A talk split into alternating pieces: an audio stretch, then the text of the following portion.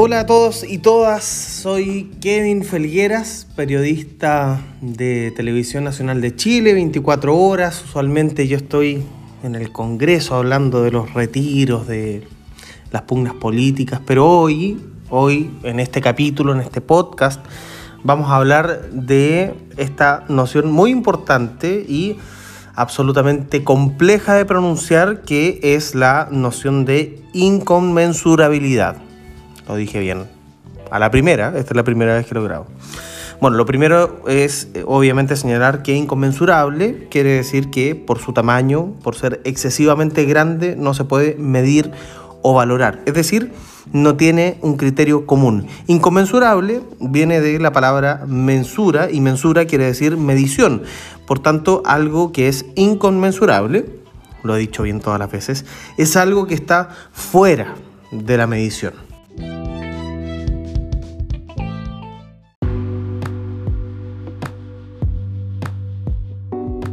Bien, ahora como sugerencia, cada vez que ustedes lean o registren el concepto de revolución científica, inmediatamente tienen que asumir que su reverso es la noción de inconmensurabilidad.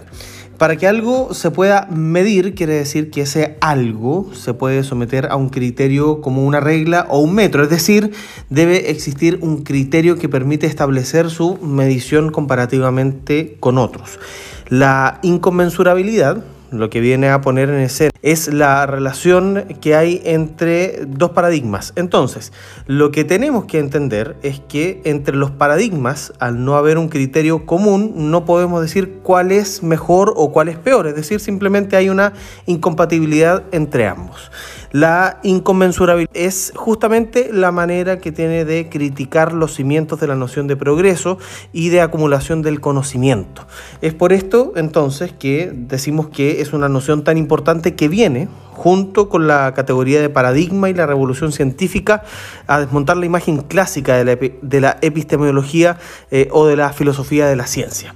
Entonces, cuando hablamos de inconmensurabilidad, complejo decirlo, pero lo he dicho bien todas las veces, hablamos de características que tienen los paradigmas entre sí, de ser en algún punto incompatibles, porque los paradigmas habían sido en términos de una manera de ver el mundo, desde aquella perspectiva a la cual yo accedo a percibir, valorar y vincularme con los fenómenos para explicarlos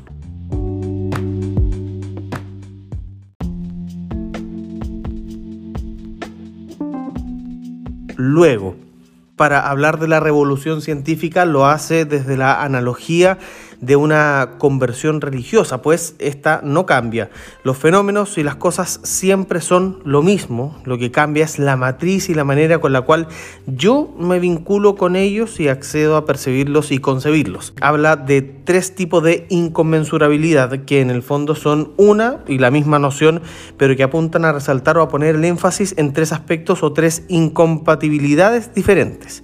En primer lugar, una inconmensurabilidad eh, perceptual. Segundo, metodológica o instrumental. Y por último, una inconmensurabilidad lingüística.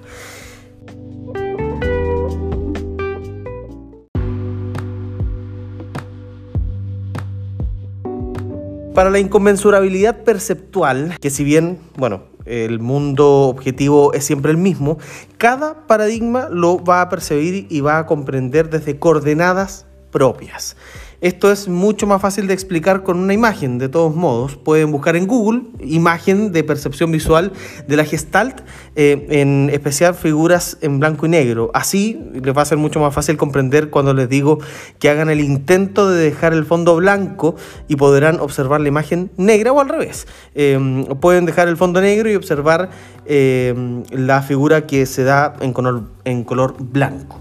Eh, con este nos deja claro que no podemos percibir las dos imágenes a la vez, así como tampoco podemos ser parte de dos paradigmas al mismo tiempo, porque o vemos la realidad desde el paradigma A, con sus valoraciones, su criterio, su lengua, o lo vemos desde el paradigma B.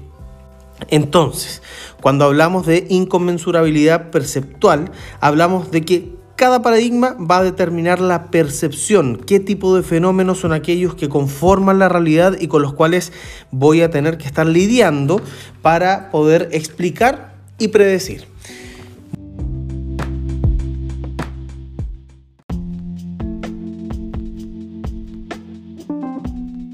Bueno, por otra parte, la inconmensurabilidad metodológica o instrumental se desprende inmediatamente de la anterior porque todo el aparataje metodológico de cada paradigma va a estar supeditado a cómo se perciben los fenómenos.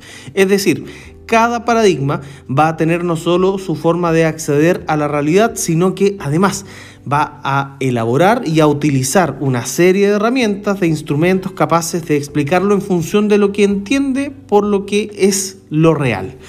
Por lo tanto, eh, inconmensurabilidad instrumental o, instrumental o metodológica, lo que viene a decir es que entre un paradigma y otro no es que hay un legado de las herramientas con las cuales se realiza la investigación, sino que muy probablemente cada paradigma tenga su propio aparataje metodológico en la medida en que la metodología siempre está subordinada o puesta al servicio de, que es aquello que se necesita explicar y esto es justamente lo que determina el paradigma que nombra la inconmensurabilidad perceptual.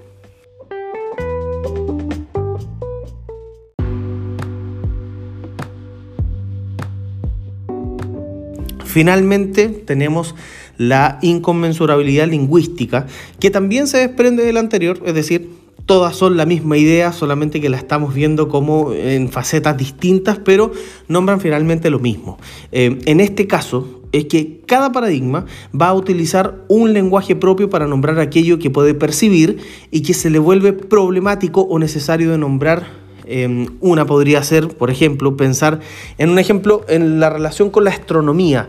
Dentro del paradigma eh, tolemaico, la palabra planeta nombraba al Sol, pero no a lo que nosotros hoy llamamos planeta Tierra. En el caso del paradigma copernicano, lo que vemos es que la palabra planeta dejó de nombrar al Sol y empezó a nombrar la Tierra.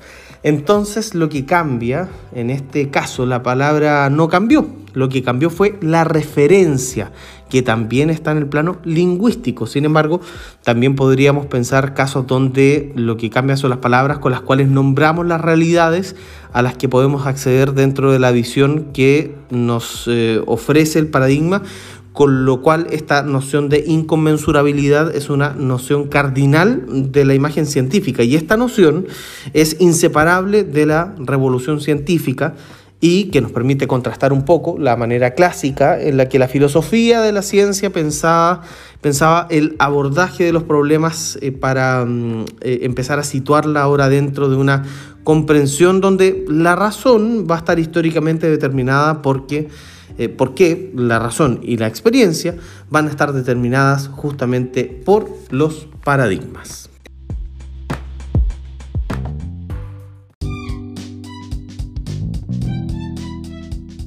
Esto fue un capítulo más de cosas nunca vistas e ideas jamás soñadas.